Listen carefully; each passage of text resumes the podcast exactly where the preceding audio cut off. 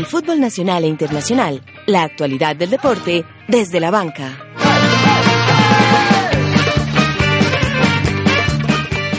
El fútbol no para y nosotros tampoco. La Liga Águila está que arde. Nacional ya está en la fiesta de los ocho. El poderoso tiene que ganar cuando reciba a Petrolera si quiere seguir avanzando en el fútbol profesional colombiano. Código Suramericana. Quedaron cerradas las llaves en la otra mitad de la gloria del fútbol continental. Junior enfrentará a Flamengo. Independiente se medirá a Libertad. Lista la final de la Copa Libertadores. Gremio Lanús, Lanús Gremio. El 29 de noviembre sabremos quién reemplazará al Verde Paisa en el trono del fútbol continental. Batacazo Real. Con sorpresas finalizó la cuarta fecha en grupos de la Champions League. Tottenham le ganó al Madrid. El City con paso imparable. Toda la información solo aquí en Desde la Banca. Astros de Houston campeones en la Serie Mundial de Béisbol. Federer campeón en ATP 500 de Basilea. Vaca volvió a marcar con Villarreal. Comienza desde la banca. Dirige José David Duque.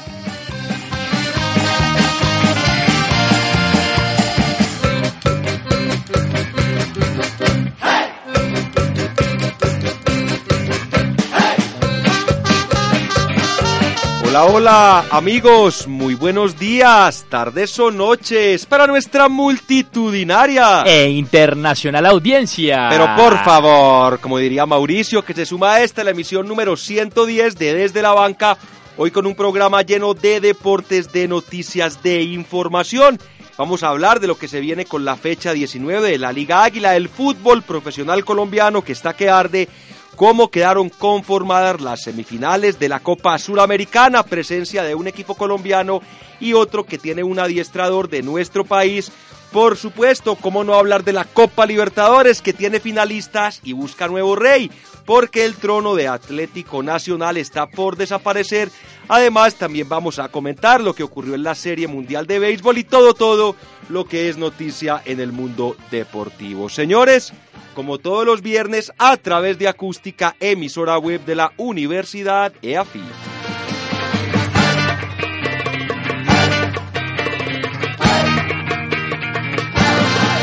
Hoy estamos en Periodistas en la Carrera, pero vamos a alejarnos de la universidad y vamos a volver al colegio, vamos a llamar lista porque realmente está muy triste la mesa del día de hoy, un poco vacía, lo que no significa que no les tengamos toda la información del mundo deportivo. Doble pedal García Mauricio. Doble pedal, creo que se quedó dormido. Mm. El señor Sergio Andrés Valencia, Cheche. Tiene tiempo sin venir por la cabina, ¿eh? No volvió y se le paga muy bien. Y se le paga muy bien, a él sobre todo. Es que el, que más se le paga. Creo que se le aumentó el salario hace poco, ¿no? Sí, ha venido tres veces. Ah, Sebastián Botero. Sebastián Botero está de viaje, me parece, sin excusa. ¿Y no avisó? Y no avisó. Tampoco se le pagarán sus viáticos, señores, no importa que ellos no estén porque nosotros sí estamos y vamos a comenzar desde ya porque tenemos muchos temas. La otra semana de Iron también vamos a hablar un poco de lo que se viene con la selección Colombia porque recordemos empieza su camino preparatorio a Rusia. Serán dos partidos amistosos frente a China y frente a Corea. Dos elecciones en el caso de la China no está clasificada al Mundial, pero usted sabe, se viene haciendo un proceso muy interesante allí. Eh, después de que se jugaron los Olímpicos, se ha invertido bastante. En este momento hay una liga bastante competitiva, con buenos jugadores. Y Corea del Sur, un equipo que es constante animador en los Mundiales, está clasificado para esta cita orbital del año 2018. A uno a veces le cuesta entender ese tipo de partidos amistosos que cuadran, sobre todo las selecciones de aquí, de Sudamérica, cuando van a un Mundial Colombia es una de las principales que siempre saca amistosos con países que uno no entiende porque uno, uno cree o piensa que Colombia debería estar jugando amistosos contra España, contra Inglaterra, contra países de ese estilo, pero hay que verlo desde la otra cara de la moneda, de, la moneda también. Eh, Colombia puede entender más o menos el estilo de juego de España, lo ve más o menos con regularidad, lo en la Liga Española, etcétera. Lo mismo con Inglaterra, lo mismo con los países que suelen ser protagonistas del Mundial. Pero Colombia quiere evitar caer derrotado ante países que no conocen muy bien su estilo de fútbol porque no acostumbra a ver sus ligas y no acostumbra a ver los partidos en eliminatoria. Este tipo de países son Corea del Sur, este tipo de países son China y son países que también proponen un fútbol muy distinto por el continente donde lo practican y por las condiciones físicas de los jugadores. Creería uno, Dairon, que también el técnico José Néstor Peckerman pretende ensayar nuevos jugadores, ¿por qué no nuevos esquemas? Yo por ahí estaba leyendo que sería muy interesante utilizar un 3, hablamos en la parte posterior del campo, con jugadores importantes que están pasando por buen nivel, el caso de Davinson Sánchez, ya todos sabemos su buen desempeño en el Tottenham, el equipo inglés, Jerry Mina, quien afortunadamente ya está volviendo con su equipo en el fútbol de Brasil, se le está cayendo lastimosamente para él y también para nosotros ese negocio con el Barcelona y por el otro lado Cristian Zapata, un jugador quizás el más veterano de los tres que actúa en el Milan, ha estado lesionado, no ha tenido mucha continuidad este año, pero por lo menos ha ido reapareciendo tanto en el calcio italiano como esta semana también en la Copa de Europa, en la Europa League. Es una alineación que yo creo que le podría funcionar al seleccionado colombiano debido a las tres grandes fortalezas que tiene en defensa con tres jugadores que acabas de decir y a la gran sobrepoblación que tiene el conjunto cafetero en la, en la mitad de la cancha, de la mitad de la cancha para arriba, que podría aprovechar ese jugador más allá arriba, poniendo entonces ya pudiendo utilizar a Teo, Falcao y uno otro por ahí, quizás James un poquito más adelantado o cuadrado allá arriba acompañándolos por la derecha. Habría que ver, aunque no creo que Peckerman vaya a improvisar eh, ya faltando tampoco para las eh, para el mundial de, para el mundial. Recordemos que por esos partidos amistosos fecha FIFA no se va a realizar la fecha aquí en nuestro país, sería la última fecha, fecha de clásicos, fecha número 20.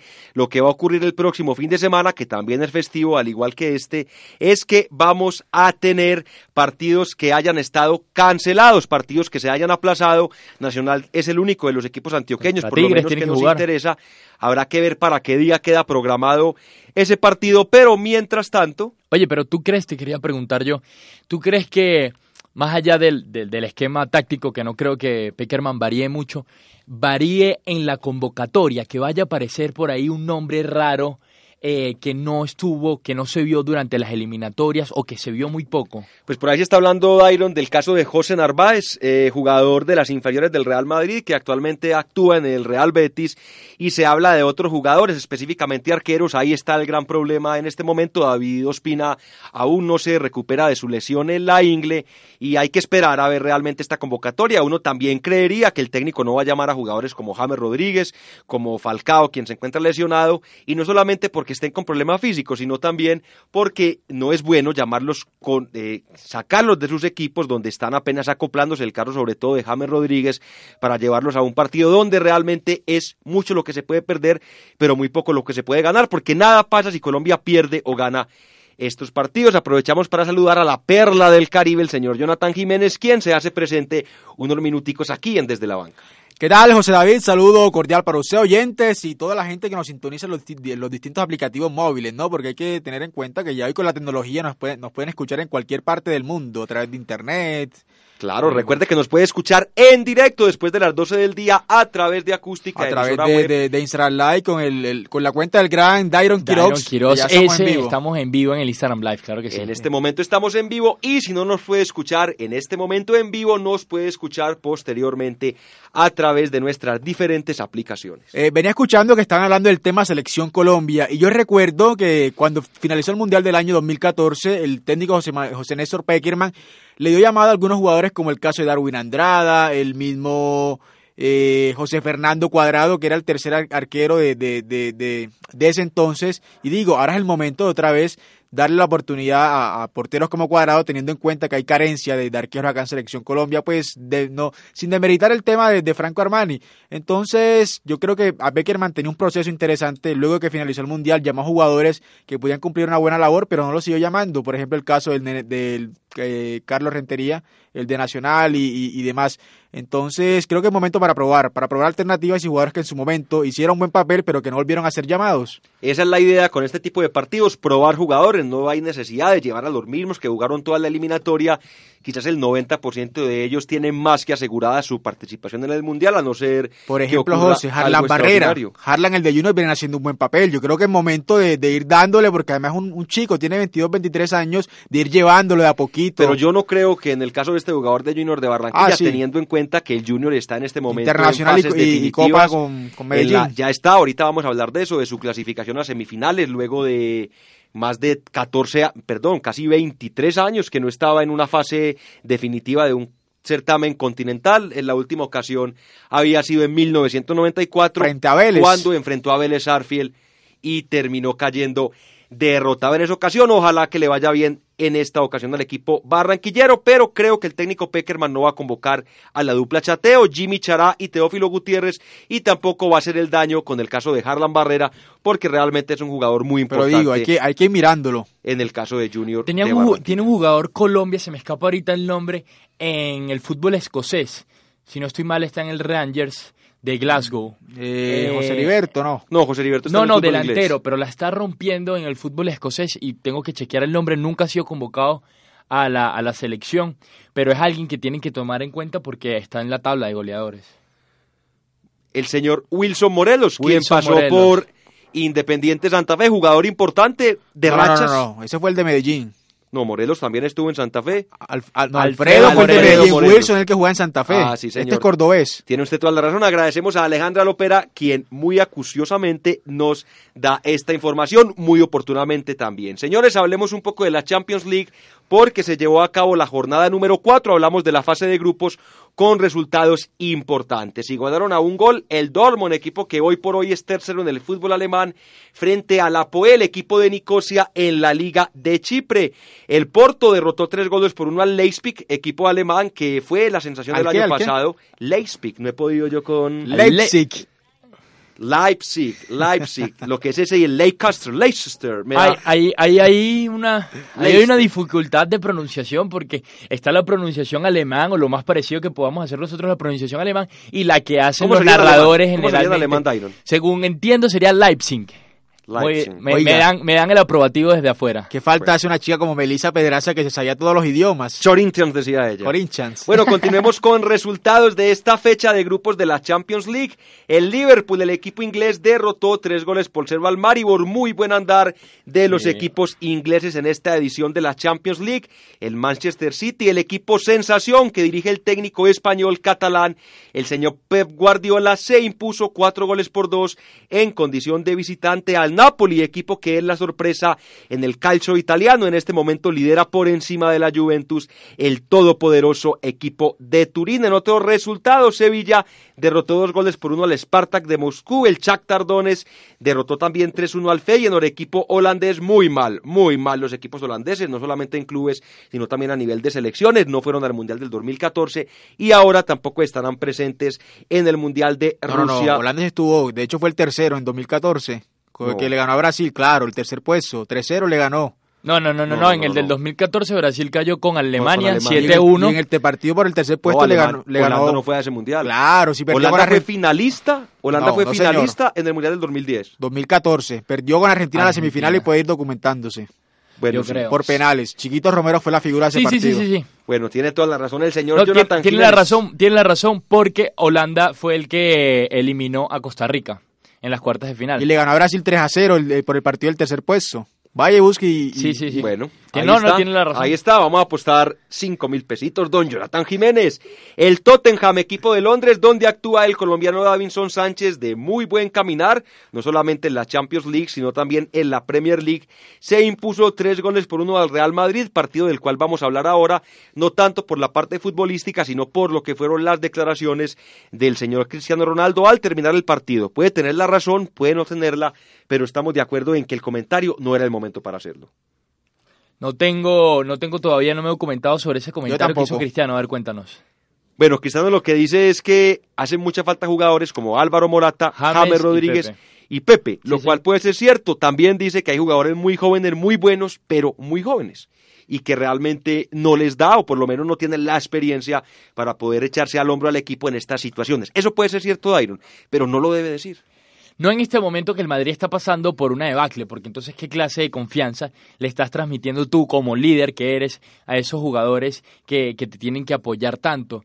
Pero sí, Además, hay que admitir que, que tiene toda la razón, porque James Rodríguez solucionó algún uno que otro partido, Mire, sobre todo en Liga, Álvaro no, y en- Morata y en- también, y Pepe Champions era un recambio seguro en la no, defensa. no me acuerdo cuál fue el partido, pero el Real iba a quedar eliminado en la fase de grupos, en la Champions anterior que termina ganando y James entra y hace dos goles. Es que James, eh, ha- hacían la estadística, con la salida de Pepe, de Pepe, de Morata y de James Rodríguez, se fueron del Real Madrid cerca de 58 goles. No solamente hablamos de los tantos anotados, sino también de las asistencias, que son fundamentales para poder marcar un gol, pero ya tendremos tiempo para hablar de esa situación del Real Madrid. Continuemos con resultados de esa fecha número 4 de la Champions League. El Besiktas, equipo turco, se empató a un gol con el Mónaco, el equipo francés, equipo monaguesco, Atlético de Madrid, no levanta el equipo del Cholo Simeone, Mal. igualó a un gol con el Karabakh, el Basilea, el equipo oriundo de la ciudad de donde es oriundo el señor Roger Federer, cayó derrotado en condición de local. Es el equipo de Balanta. ¿no? Sí, señor, frente al CSK de Moscú, equipo de la Liga Rusa.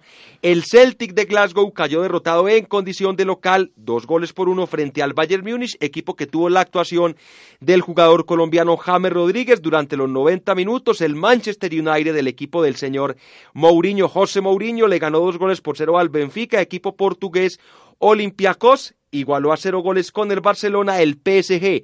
Caminar perfecto, muy buena campaña del equipo francés. Cero goles ha Sí, recibido. señor, y ha marcado 17 con espectacular partido de Ney Maravillas, derrotó 5 goles por 0 al Anderlecht, Roma en el clásico de la fecha se impuso 3-0 al Chelsea y el Sporting no pudo en su casa con la Juventus de Turín. Dairon, recordemos cómo queda esta clasificación de la Champions League. El grupo A queda con el Manchester United en el primer lugar con 12 puntos, le sigue el Basilea con 6 que se está disputando ese segundo lugar y lo que sería la reclasificación a la Europa League con el Chesca de Moscú que tiene la misma cantidad de unidades y el Benfica está de último con cero cantidad de puntos. Digamos que ahí el Manchester, el mejor equipo sin lugar a dudas, 12 puntos de 12 posibles y ya prácticamente asegurado fijo en la segunda fase de la Europa League, de la y, Champions y está jugando muy bien, tanto en la Premier League como en la Champions. Se le ve un equipo sólido a Mourinho. Hizo un acierto tremendo al traer a Romelu Lukaku al- a la delantera del equipo porque es un jugador que le ha asegurado muchísimo, muchísimos goles a los Red Devils y todavía tienen a Zlatan Ibrahimovic que eh, está recuperándose de, de una lesión que tuvo de ligamentos para eh, estar ahí seguramente atrás de Romelu Lukaku, pero es una banca de lujo y que les llegó por un precio impresionante que fueron cero euros. y está haciendo muy buena campaña no solamente en la Champions, también, también en la Premier League. El problema es que su rival de patio, el equipo que dirige su eterno rival, el señor Guardiola, sí que está haciendo una buena campaña y están criticando mucho al señor Mourinho. Ayer específicamente escuchaba a Gary Neville, un histórico de este equipo, diciendo que el fútbol que practica el Manchester de Mou es un asco. Palabras textuales, es un asco porque un fútbol muy defensivo y usted sabe que allá en el en Manchester, específicamente en el United, que es el equipo más popular del fútbol inglés, les gusta el fútbol bien jugado, el fútbol bien hecho. Hay que, hay que ver, es, eso es relativo. A ver, en principio yo creo que al fanático del Manchester United le importa que el Manchester, el equipo de, de José Mourinho, está otra vez entre los primeros puestos de la Premier League, que es algo que no ven desde que se fue Alex Ferguson. Después de, 2013. de, de- en el 2013, así es. Alex Ferguson, que había estado 20 años prácticamente en el equipo eh, de Manchester, y después vino, bueno, vino Moyes, no lo hizo tan bien, vino también Fangal, tampoco lo hizo muy bien. Entonces, eh, el conjunto de los Red Devils está recuperando esa memoria, pero me preocupa a mí el hecho de que cada vez que Mourinho suelta un equipo, es como que lo lleva hasta la cima y ya lo deja caer desde allá. Lo que se viene para ese equipo, eh, generalmente pasó en el Real Madrid, eh, tuvo que llegar Ancelotti para solucionarlo, pasó en el Porto, pasó en el Inter, se vienen malas cosas para el equipo y eso es algo que el Manchester eh, no, no está acostumbrado. El Manchester United es un equipo que trata de hacer proyectos largos. Eh, siempre y cuando le aseguren una cierta cantidad de resultados, porque es un equipo histórico que necesita estar entre las cinco primeras posiciones. Sí, yo quiero decir es que el, el- el Manchester invirtió, ha invertido muchísimo dinero y, Y también hay que tener en cuenta que se han venido sacando varios técnicos, ¿no? Salió Bangal, salió el, el otro que Moyes. Entonces no, no, ha tenido como un proceso continuo y creo que apenas está en construcción Mourinho, que ya le dio un título con la UEFA Europa League y que ahora lo tiene cabalgando en la Champions. Entonces creo que hay que darle un poquito más de tiempo a Mourinho para, para poder consolidar ese proceso. No, y los jugadores que tiene eh, se prestan para hacer proyectos, porque son jugadores muy jóvenes claro. y muy buenos. Marcus Rashford es un niño, tiene 19 años. Eh, Pogba también está muy joven. Martial. Lingard está joven, Martial está joven. Lukaku no es tan viejo como uno cree. Lukaku debe estar alrededor de los 25, por ahí. Sí, tiene mucho futuro esa plantilla del Manchester United. Dairon, continuemos con resultados, por lo menos cómo va la tabla de posiciones.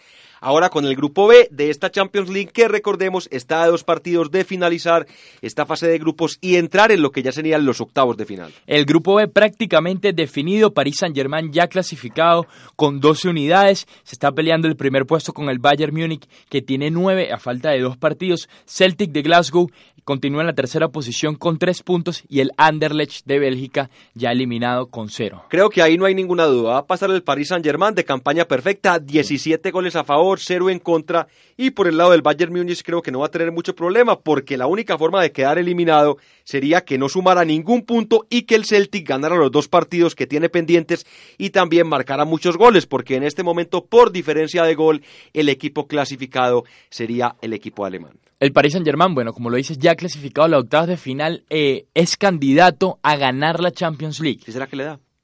¿Qué opina el coste monumental? Yo, yo creo que uno ha visto en el, a lo largo de este, de este último tiempo de la Champions que parecen llamar un equipo que te hace buenas campañas, pero que se te desinfla en el camino. Lo vimos con Barcelona. Me cuestan los equipos grandes. Sí, con los equipos grandes se va, se va a pique. Entonces, no sé. Pero, ahora tiene un jugador diferente, ¿no? Que Neymar. Tiene, puede, puede tiene una buena individualidad. Bueno, también está Cavani. Eh, Mbappé. Bueno, Mbappé. Rabiot, tiene Thiago Mota, tiene Berratti. Yo al, al, al, París lo, lo pondría que llegaría hasta unas semifinales. Yo también, pero lo mismo. Yo creo que la camisa siempre le termina pesando a ese tipo de equipos. Eh, les cuesta ganar torneos Ahora, tan importantes. Llegar a un equipo es que, que nunca ha ganado una Champions. Y, y así tiene jugadores Por ejemplo, muy José. importantes. Mire, recuerde que el año pasado Mónaco se metió a semifinales. Por eso, a semifinales. un jugador como Mbappé, importantísimo. Ahora tiene a Neymar, que Neymar es un jugador diferente. Hablamos que Neymar puede estar en el podio de los tres mejores jugadores del mundo, más allá de lo que diga el premio Dives y que no lo hayan elegido a él o que si lo hayan elegido, que el mejor sea Cristiano no. Pero Neymar es un jugador fuera de serie, fuera de categoría. Recuerde lo que hizo con el Barcelona, precisamente contra el Paris Saint-Germain, cuando lo terminan sacando, volteando ese resultado increíble. Y por qué no pensar que ahora ese peso en la camiseta que hacía falta se lo van a dar jugadores de la experiencia de Neymar no sé. y también del talento de Kylian Mbappé. El Mónaco no solo tenía a Mbappé, el Mónaco, lo que pasa es que es un equipo de bajo renombre que creo que tiene una final de Champions por ahí al principio de, de, de, 2004, de este siglo. frente a Porto. Así Porto es. de Mourinho. Eh, que es la primera Champions de Mourinho precisamente.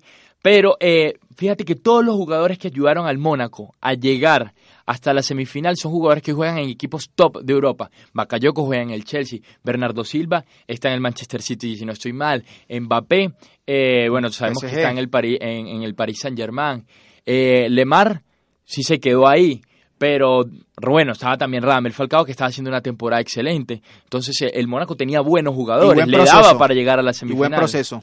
Continuemos, Dairon, con esta clasificación de la fase de grupos de la Champions League, que también ya va dejando algunos equipos eliminados, otros en situaciones muy complejas, como es el caso del Atlético de Madrid, que ya vamos a estar analizando cómo está ubicado en su grupo. Precisamente pasamos a hablar de ese grupo, del grupo C, que tiene a la Roma con 8 puntos en la primera posición. Le sigue el Chelsea de Inglaterra con 7 unidades. Cayó derrotado precisamente ante el equipo italiano, 3 3-0. goles por 0.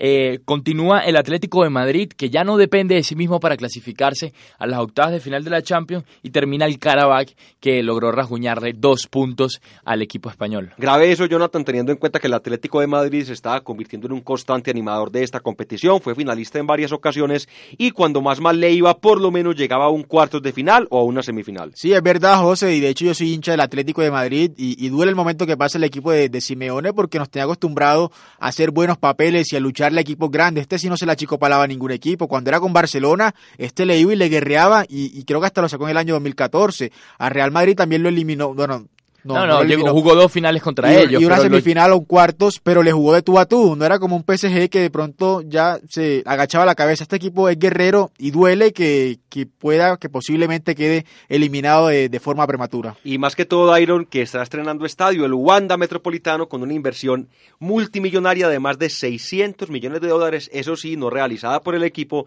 sino por el patrocinador, que es Wanda. El Metropolitano lo pusieron porque los hinchas estaban muy bravos, que el estadio no tuviese nada que ver con el Real Madrid, entonces, perdón, con el Atlético de Madrid. Entonces lo de Metropolitano viene porque el primer estadio del equipo colchonero, antes de ser el Vicente Calderón, se llamó el Metropolitano. El Atlético de Madrid eh, me, daría la impresión a mí de que Diego Simeone pasó mucho tiempo en el equipo, ya no estamos tan acostumbrados a que, a que un entrenador le dé tanto tiempo de su vida a un equipo porque los jugadores se empiezan a fastidiar, le cuesta eh, tener esa relación con la directiva, porque las directivas hoy en día son muy exigentes y quieren resultados inmediatos, entonces le están pidiendo eh, resultados inmediatos con pocas inversiones. Tiene, bueno, el Atlético de Madrid sigue teniendo un buen equipo, tiene a Griezmann, tiene a Arda Turán, pero sin embargo parece que no han logrado cuajar. Y ese estilo, precisamente, no tan ofensivo, quizás un poco parecido al de Mourinho, de Diego Simeone, le está costando. El Karabakh es un equipo que tanto en Azerbaiyán como en Madrid hay que salir a proponerle y el Atlético de Madrid no hizo ningún no hizo eso ni de visitante.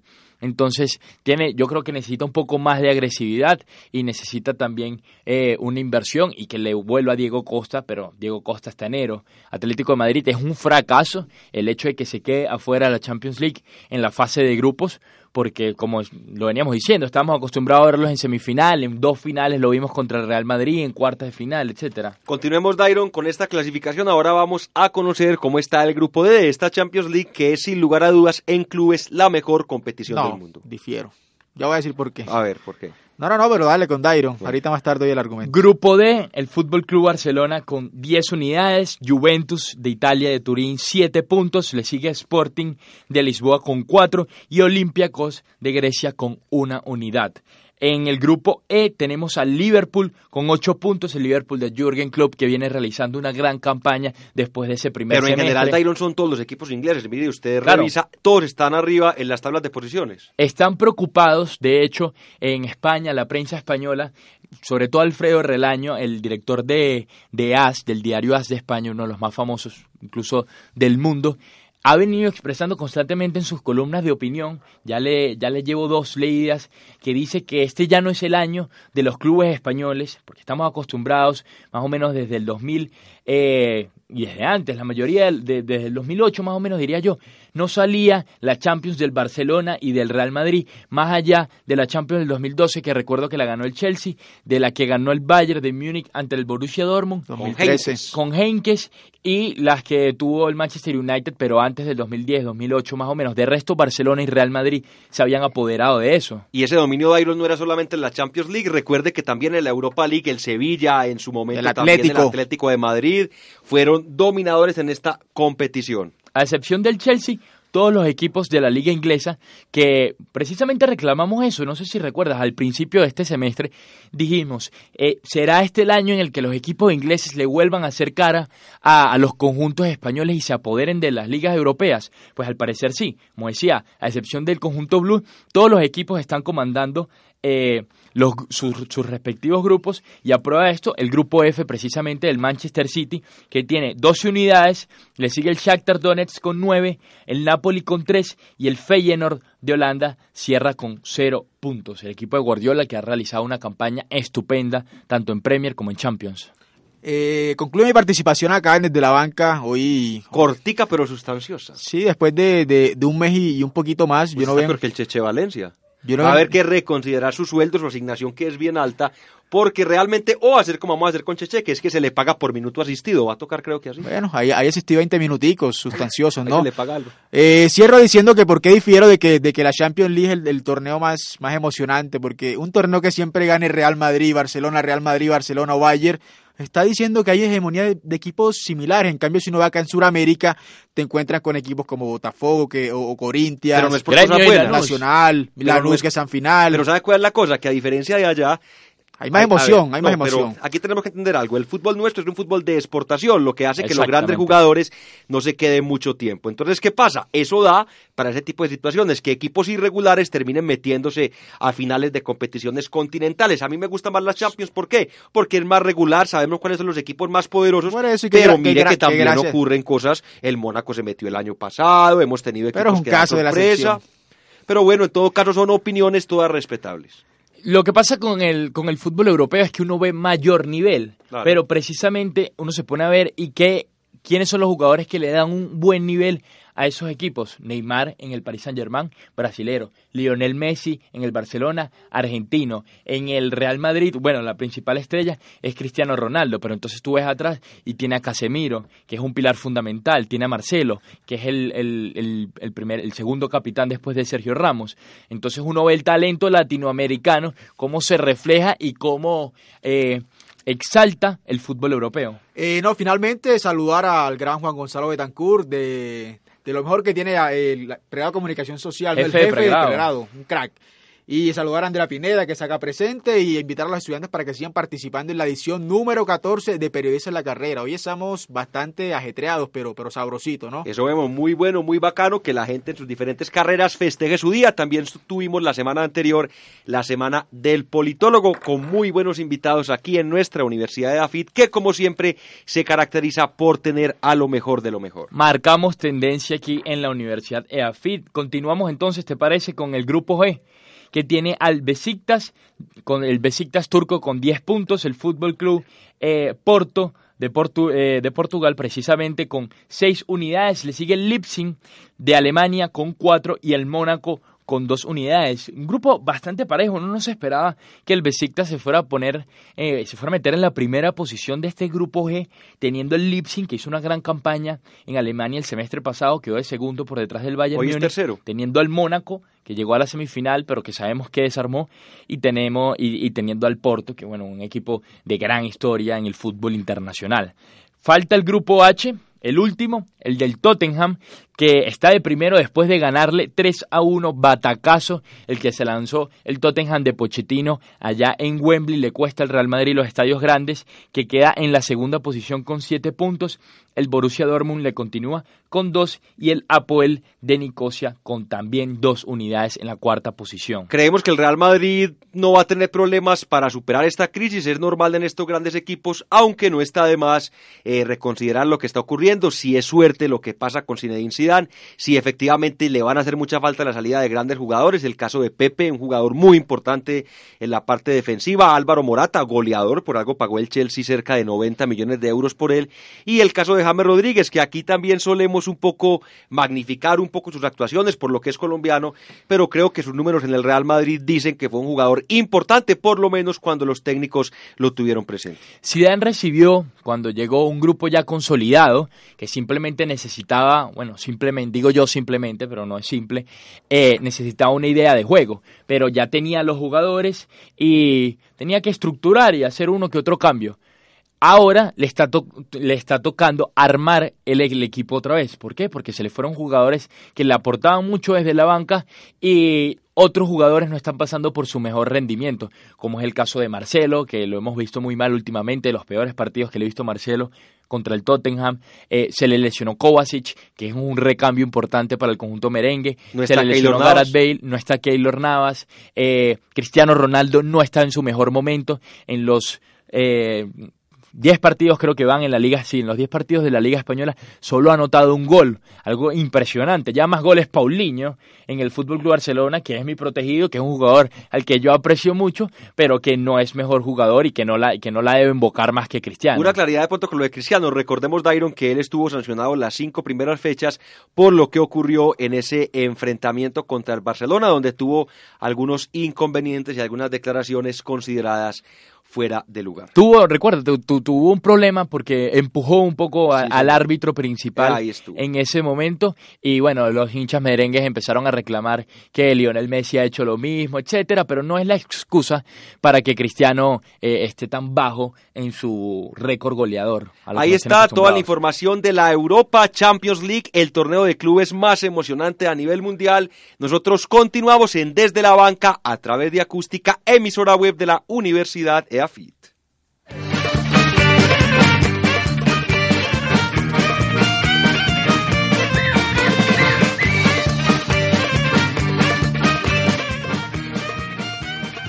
En Desde la Banca estamos de Mundial. Entre el 27 de mayo y el 10 de junio de 1934 se jugó el segundo Mundial de Fútbol. El país, sede, el país sede en esa oportunidad fue Italia. En total fueron 16 los equipos participantes en este certamen orbital. 12 equipos europeos, Alemania, Austria, Bélgica, Checoslovaquia, España, Francia, Italia, Hungría, Holanda, Rumania, Suecia y Suiza.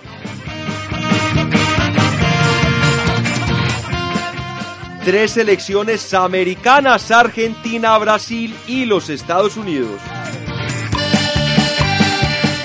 Y un equipo africano, Egipto. La gran final se jugó el 10 de junio en el Estadio Nacional de Roma ante 55 mil espectadores. Italia se quedó con el título tras derrotar 2-1 a Checoslovaquia. Los goles para el equipo italiano los marcaron Orsi y Chavo, por los checos descontó Antonín Puk. El máximo artillero fue otro checo, el señor Olrich Nekduki, creo que lo dije bien, que marcó cinco goles. Ahí estaba la información de los mundiales. Ya llevamos el de Uruguay 1930 y ahora con Italia en 1934. Excelente, la verdad. Yo estoy muy contento con esto porque me repasa un poco eh, lo que ha sido los, distintos mundiales, los torneos más importantes del fútbol, el de 1934, recordado precisamente por esa Italia que ya luego se volvió a imponer en 1938, pero bueno, eso será tema del próximo viernes que nos tocará dicho mundial. Y de ahí se hizo una pausa de los mundiales por el tema de la Segunda Guerra Mundial. Todo el viejo continente, en general todo el mundo, se encontraba en guerra en la Gran Guerra. Ayer también, Dairon, se conocieron los clasificados a semifinales de la Copa Suramericana. El Junior de Barranquilla, lo decíamos en los titulares, vuelve a una fase definitiva de torneos internacionales después de 1994. En esa ocasión cayó derrotado en semifinales frente al Vélez, equipo argentino. Esperemos que esta vez el equipo barranquillero tenga una buena presentación. Ayer no jugó bien, el partido fue realmente muy malo, quedó igualado a cero goles, pero como el equipo barranquillero había ganado en Brasil, dos goles a cero, termina imponiéndose en esta serie y clasificando a esta llave ya de semifinales. Junior no puede permitir y estarse dando el lujo de no jugar bien en Barranquilla, porque sabemos que es una plaza, lo sabemos sobre todo por la eliminatoria y por la selección, que le cuesta a los distintos equipos por el calor y por la humedad que hace.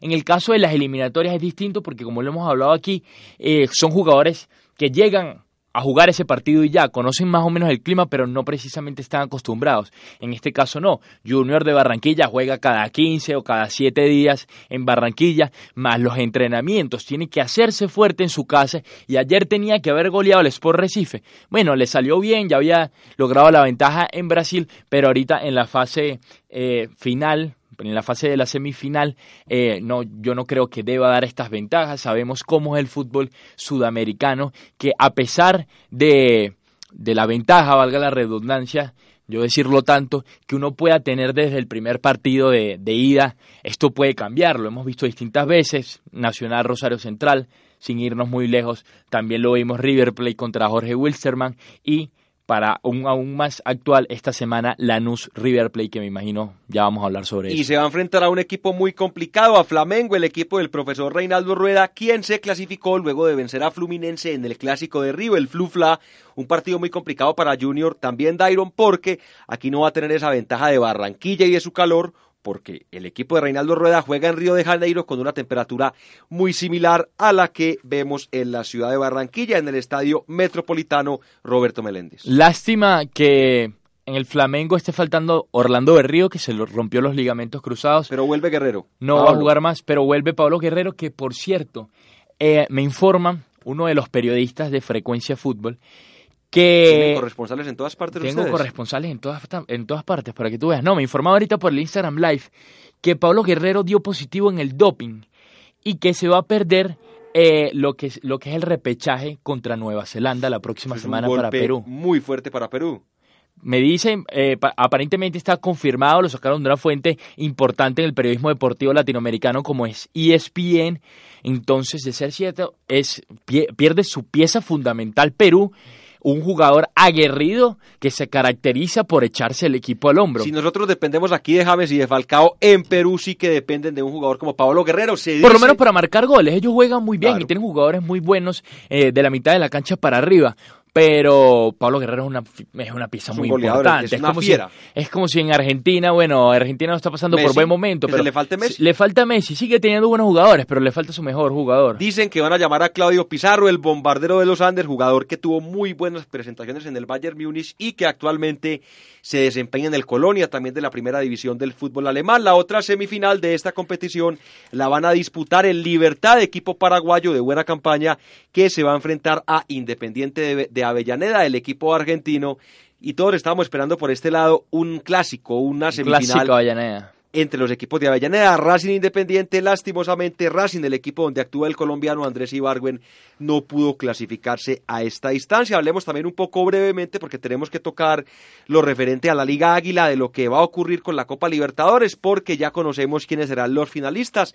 El Lanús en gran partido dio la sorpresa se impuso a River Plate. Cuatro goles por dos el resultado en este encuentro, cuatro tres el resultado global y sorpresa, batacazo monumental. Ahora hablábamos de batacazo real, ahora tenemos que hablar de un batacazo monumental y se enfrentará a Gremio, equipo poderoso, equipo del fútbol brasileño, quien derrotó al Barcelona, equipo ecuatoriano.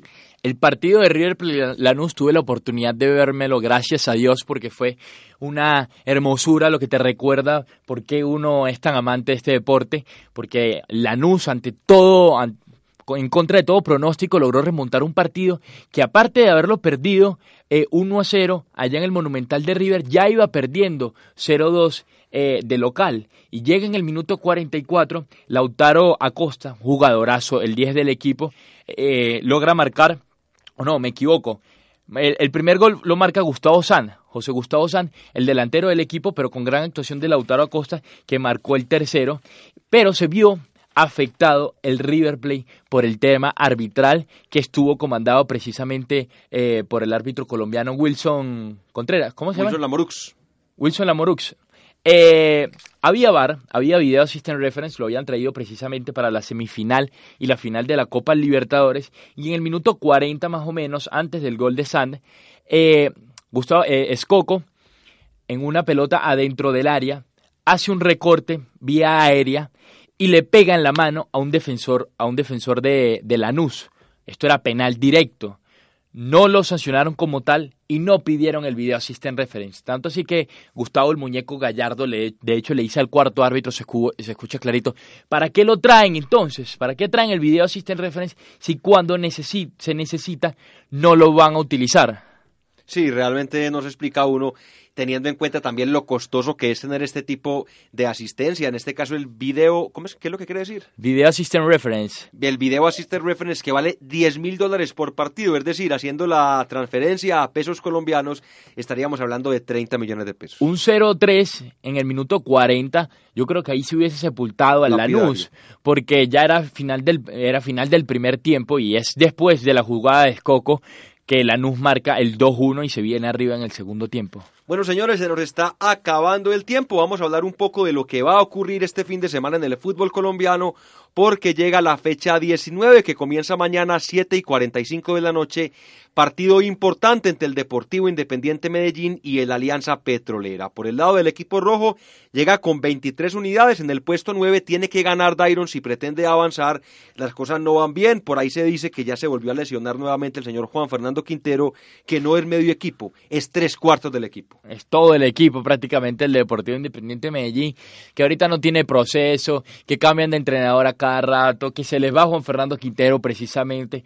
Uno no sabe lo que va a pasar. Eh, con, con, este club que la está pasando muy mal, eh, no logra tampoco definir un once ideal, se les va una figura importante como es Mauricio Molina, entonces pareciera, me, diera la impresión de que de no ser nacional, que para mí no es el que se lo merece, eh, y Junior de Barranquilla seguir enfocado en la Copa Sudamericana, va a ganar de pronto un incógnito del fútbol colombiano. Sí, porque Santa Fe empezó muy bien, pero se ha venido cayendo, últimamente no logra eh, sumar buenos resultados, por lo menos de manera consecutiva. Va, gana un partido frente a un buen equipo, después pierde contra el Colero, después empata contra Jaguares.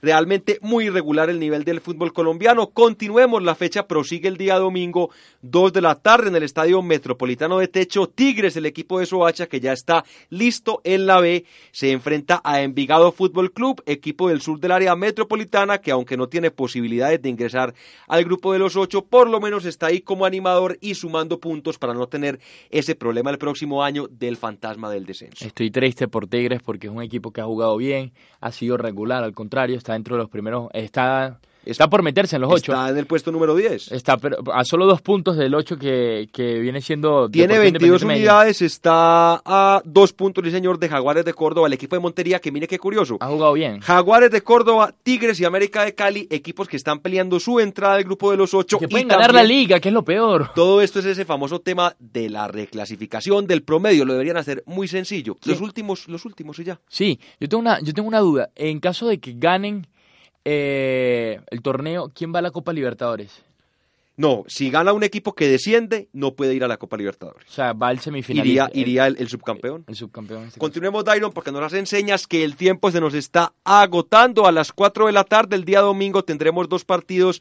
Bucaramanga enfrenta a Jaguares, el equipo de la Ciudad Bonita también comprometido en el tema del defensa, del descenso, perdón, y Independiente Santa Fe, que marcha segundo con 37 puntos, se enfrenta en el clásico de la fecha al América de Cali, que es séptimo con 27 unidades. Y el América eh, está pisando firme, a pesar de que todavía está con los problemas del descenso, pero viene a ganar el Deportivo Independiente Medellín, no ha perdido ningún partido desde que llegó el Polillo, y bueno, juega contra Santa Fe, que por cierto suena Luis Manuel Seijas para volver. Ojalá un buen jugador que lastimosamente no tuvo mucha suerte en el fútbol brasileño. Continuemos con la jornada. Seis de la tarde se enfrentan Tolima, el equipo de Ibagué, frente a Junior de Barranquilla. A la misma hora, Patriotas, el equipo de Boyacá, recibe al Club Deportivo Los Millonarios. Y el día domingo la fecha finaliza con el Clásico de Verdes a las ocho de la noche. Estadio de Palma Seca, Deportivo Cali frente a Atlético Nacional. El día lunes tendremos dos partidos. Cinco y treinta de la tarde, Águilas, el equipo de Río Negro, se enfrenta a Equidad Seguros. Y a las siete y treinta de la noche, el Pasto equipo del sur del país, recibe en su estadio, en el Estadio Libertad, a Once Caldas de pésima campaña, el equipo que dirige Francisco Pacho Maturana. A nosotros nos está acabando el tiempo. Byron, ¿de pronto tiene algún dático de cierre? Bueno, invitar primero que todo a la, edición número 14 de Periodistas en la Carrera aquí en la Universidad EAFIT y resaltar lo que fue la final de la Serie Mundial de Béisbol que lo terminó ganando los Astros de Houston. Primera vez, ¿cierto? Se impuso, primera vez que los Astros de Houston eh, quedan campeones de la Serie Mundial de la MLB que le ganaron en, un total de siete partidos, ganaron, lo máximo, ganaron que se jugar. lo máximo que se puede jugar, ganaron cuatro el último encuentro, eh, fue un poco más un duelo de bateo que Houston terminó ganando eh, 5-1 con presencia de dos venezolanos, como siempre, no sé si se han dado cuenta, los venezolanos siempre estamos presentes en las finales sí, señor. De, de la MLB, Merwin González y José Altuve de gran campaña con los Astros de Houston, quedaron campeones y se ganaron su anillo de la Serie Mundial. 12 del mediodía, 58 minutos, nosotros nos despedimos, mi dato de cierre corre por cuenta de Roger Federer, el relojito suizo, quien se quedó con el ATP 500 de Basilea, nuevo título para el jugador suizo que suma 99 en su carrera profesional. Señores, nosotros nos despedimos, no sin antes recordarles que en acústica desde la banca sigue arriba. Chao, chao.